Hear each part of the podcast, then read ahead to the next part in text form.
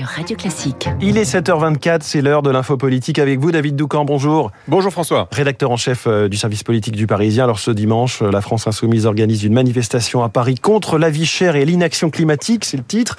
Bon, en réalité, c'est une marche anti-Macron et selon les informations du Parisien, David, les Insoumis sont très inquiets.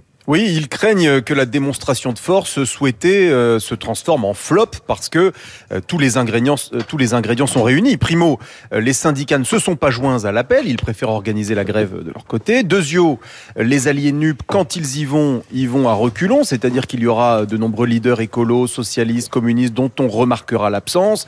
Tertio, l'humeur des troupes au sein même des insoumis n'est pas bonne, en particulier celle des insoumises. Certains mouvements féministes qui depuis des années soutiennent LFI sont en rupture de banc avec Jean-Luc Mélenchon. Elles ne pardonnent pas euh, sa position en défense d'Adrien Quatennens que Mélenchon semble absoudre de la gifle qu'il a reconnu avoir portée sur sa compagne. Enfin, Jean-Luc Mélenchon a semé le doute en faisant référence à la révolution de 1789, ce qui a poussé les autres responsables, Olivier Faure par exemple, à se désolidariser en précisant qu'il souhaitait bien sûr que la marche de dimanche soit non violente. Bref, euh, Mélenchon est fragilisé, son leadership est remis en cause. Or, c'est ce leadership qui jusqu'à présent remplissait les salles ou les rues. Alors la liste des complications est déjà longue à cela s'ajoute, David, des problèmes logistiques. Oui, parce que euh, la machine de guerre LFI euh, s'est grippée.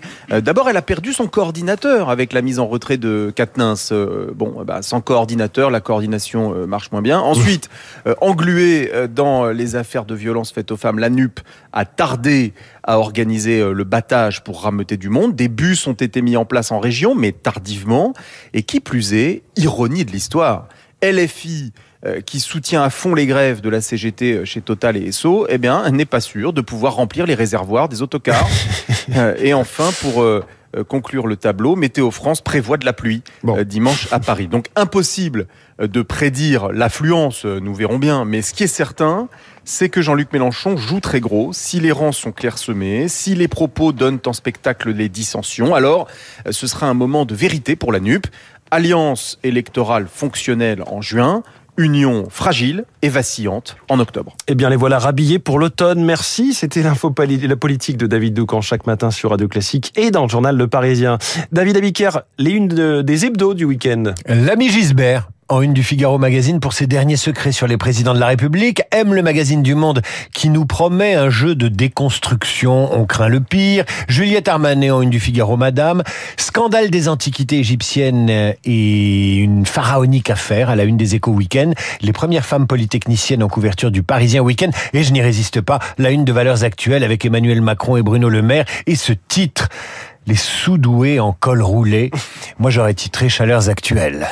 David Abiquière, qui a quasiment cassé le studio en arrivant euh, tout à l'heure, mais il va tout remettre en place avant 8h30, David.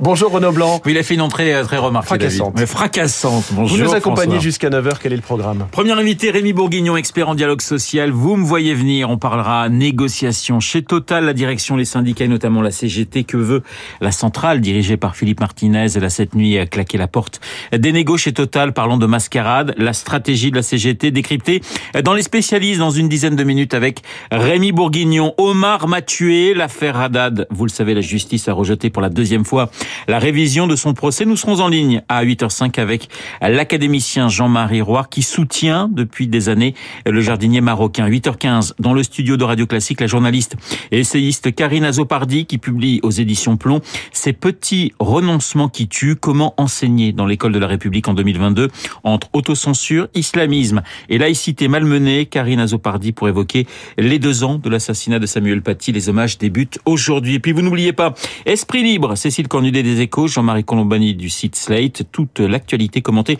par ce duo de choc juste après la revue de presse de David.